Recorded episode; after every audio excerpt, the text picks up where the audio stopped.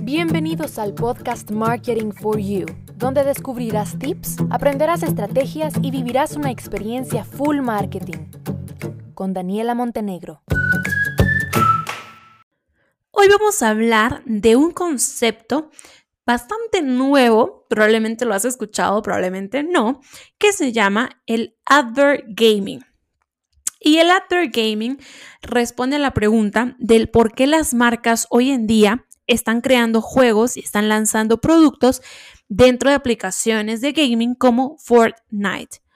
¿Cuál es la respuesta? Quieren llegar a un nuevo nicho, quieren llegar a un nicho de gamers que se la pasan horas y horas al día jugando eh, videojuegos y no solo jugando, sino que transmitiendo y compartiendo esa experiencia con cientos y miles de personas en todo el mundo. Un claro ejemplo de este advert gaming es la NBA. En mayo del 2021, la NBA lanzó una campaña global acerca del deporte y pues lo hizo en campañas de televisión, en redes sociales, trabajando todo el tema de la nostalgia, generando mucho contenido. Pero una estrategia que le dio realmente muy buenos resultados fue la que usó en Fortnite, mejor dicho, la que usó en Fortnite. Se me fue ahí la coma, no, la tilde. Eh, ¿Qué fue lo que hizo en Fortnite para los que no, no, sepan de eso? Pues lo que hizo la NBA fue que empezó a vender las 30 equipaciones de los equipos participantes en la liga en la tienda de Fortnite y pues creó una experiencia totalmente especial y diferente para los jugadores. Entonces, ¿qué fue lo que hizo? Que empezó a darle esa experiencia a los jugadores de Fortnite de jugar en la NBA. O sea, los jugadores de Fortnite podían entrar en modo creativo, podían visitar eh, la NBA, podían ver experiencias relacionadas con la NBA, podían ver muchísimo más contenido. Y por supuesto que imagínense, esta estrategia tiene muchísima lógica. La NBA lo que quería era conectar con esos consumidores jóvenes, establecer vínculos con ellos y para lograr eso tenían que ir a donde estaban los consumidores jóvenes, a donde pasaban la mayor cantidad de tiempo. Y la realidad es que aunque a muchos adultos no les parezca correcto, no les gusta la idea, los consumidores jóvenes hoy en día pasan cada vez más tiempo en el mundo de los juegos.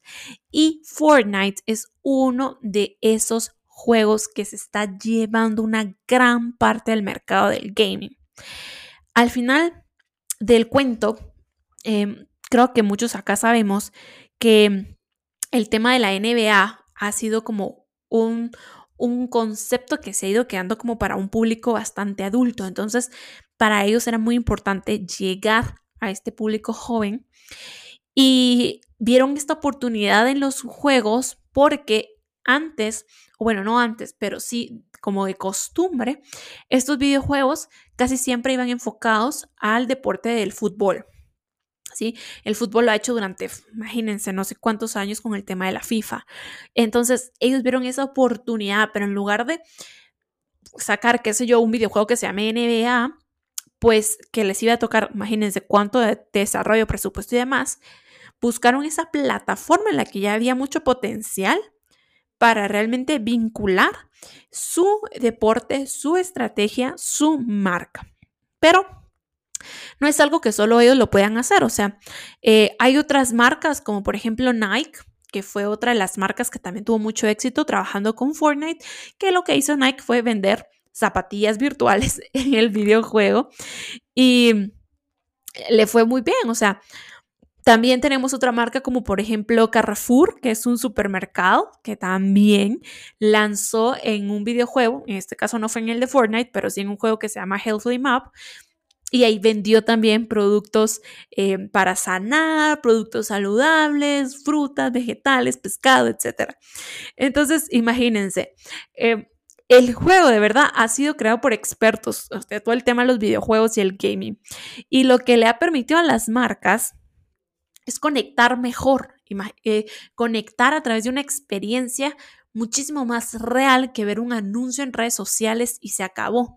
Yo estoy conectando con esa experiencia, estoy viendo la experiencia de ir a comprar a Carrefour, a Carrefour, ya sea que lo haga a través de mi videojuego, pero estoy conectando y probablemente cuando ande en la vida real y vea un Carrefour, yo voy a decir, yo quiero comprar ahí mis verduras porque la compré en el juego. ¿Ok? Em, así que bueno, realmente es un tema em, que quería tocar con ustedes.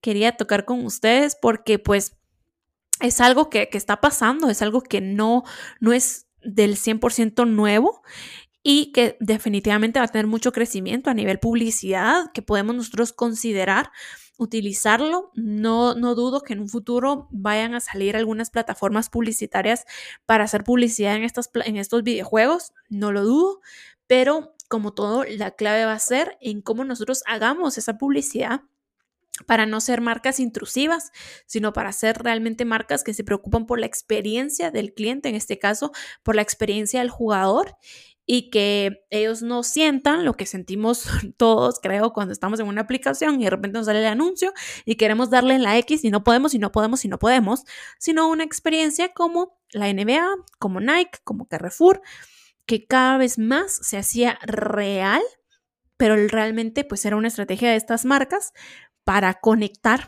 con esta audiencia de gamers. Un saludo y hasta pronto.